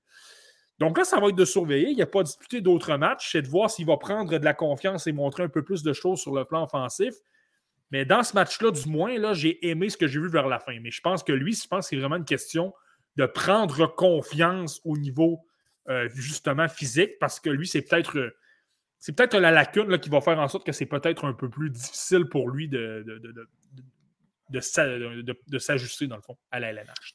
Ouais, puis je veux apporter un bémol à mon propre commentaire. Euh, oui, c'est vrai qu'il semble un petit peu moins euh, à l'aise pour l'instant sur la patinoire, mais il n'est pas utilisé dans le même rôle non plus que Matthew Beniers. Beniers, on lui a vraiment déroulé le tapis rouge, centre de premier trio, allez, vas-y, c'est à toi les Blue Jackets, il, s'est promené entre le deuxième et le troisième trio, Ken Johnson. Donc, c'est pas, pas nécessairement la force, euh, pas nécessairement la même chance de performer pour l'instant, mais je suis convaincu que ça, ça va changer rapidement, probablement au début de la saison prochaine. Mais tu vois Brad Larson en fin de troisième, là, les joueurs qui lui a préféré, puis ça, c'est un beau vote de confiance à un gars comme Cole Sillinger, qui, a été, qui a été bon dans ce match-là d'ailleurs. Mais tu sais, Cole Sillinger était là. Tu avais Gustav Nyquist, tu avais euh, Oliver Bullockstrand. Euh, je ne me trompe pas, tu avais Adam Bogvist. Mais donc, tu sais, avec tous ces joueurs-là, là, clairement, Brad Larson préférait avoir des vétérans il y en a quand même quelques-uns du côté de Columbus. Hmm. Donc là, je pense qu'on donne ça peut-être un petit peu plus facile à un gars comme, euh, euh, comme Johnson. ça peut expliquer certaines choses. C'est pas le même scénario, ça, tu fais bien de le dire. sais, Cole Sillinger, oui, aussi, c'est un choix de l'an dernier, mais ça reste qu'il a passé la saison là. Donc, il a quand même l'expérience, il a le tabac. Il n'y a pas encore les papillons dans le ventre. Là, donc, c'est pas du tout euh, la même chose. Un joueur qui a probablement dû avoir quelques papillons dans le ventre, c'est Thomas Bordelot, qui a récolté des points avec les Sharks. Ça va super bien, son affaire. Je suis honnêtement extrêmement content pour lui. Euh, je ne sais pas si tu as réussi à pogner son entrevue, Marty, mais lors de son premier point, il tente de remettre la rondelle à la pointe. Finalement, se rend compte que le joueur du Wild est là, pense qu'elle va être interceptée, puis finalement, ça se transforme en but, obtient son premier point. Il était très fier de ça, puis je pense qu'il y a de belles choses qui arrivent euh, pour euh, le jeune joueur. Celui-là, je l'ai trouvé moins drôle. Le but, le but je te dirais que j'ai moins aimé le travail de Marc-André Fleury sur ce but-là. Mais bon, ça, c'est un autre dossier. Euh, mais, mais honnêtement, je suis franchement impressionné par ce que Thomas Bordeaux apporte. Pas nécessairement par son, ses habiletés individuelles. Ça, au niveau de la créativité, tu sais, fameux, il fait tout le temps des fameuses passes du revers là, en tournant sur lui-même. Il est extraordinaire. Il le fait euh, très, très, très souvent dans le même match que Ken Johnson là, contre les, les Blue Jackets de Columbus.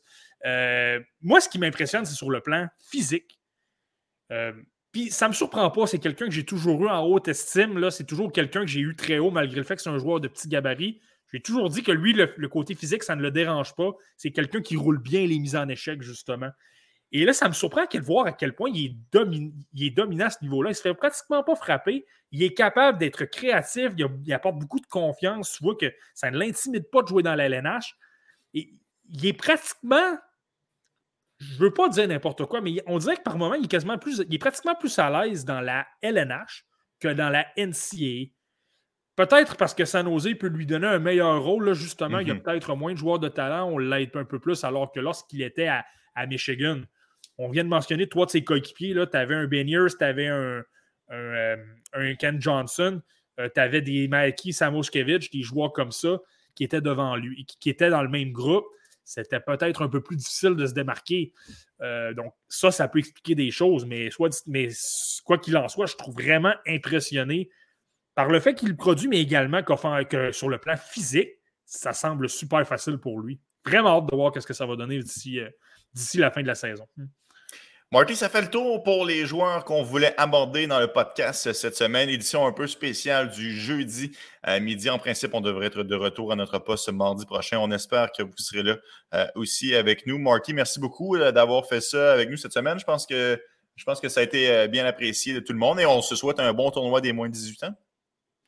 On se souhaite un excellent tournoi. C'est toujours une période qui est très suivie par les, les amateurs d'espoir. On découvre des joueurs également c'est bien de suivre des, Shane Wright, des Logan Cooley ou des Juraj Slavkovski, mais ça donne l'occasion de découvrir d'autres joueurs également. Puis, tu sais, on, le mentionne souvent. Bon, les partisans des Canadiens ne seront peut-être pas heureux de m'entendre dire ça, mais un gars comme Jesperi Kotkaniemi est, euh, est, apparu sous les, sous les, projecteurs en 2018 avec un excellent tournoi, a été repêché troisième par la suite. Puis je peux, je peux te donner là, plein d'autres exemples comme ça. Mm-hmm. Euh, donc, ça va être particulièrement intéressant. Puis on va, on va, en reparler euh, pendant les, les, deux prochaines semaines, assurément. Là. Il y a peut-être un gars qu'on n'avait pas vu venir qui finalement va grimper dans toutes les listes et que tout le monde va, être vraiment impressionné. Peut-être même toi, ça, j'ai hâte que tu m'en parles. Oh, c'est difficile à impressionner, Marty. Tu vas voir, c'est pas facile. On se donne un rendez-vous la semaine prochaine, tout le monde, et on vous remercie d'avoir été avec nous pour une autre édition du podcast La Relève. Hmm. Ciao.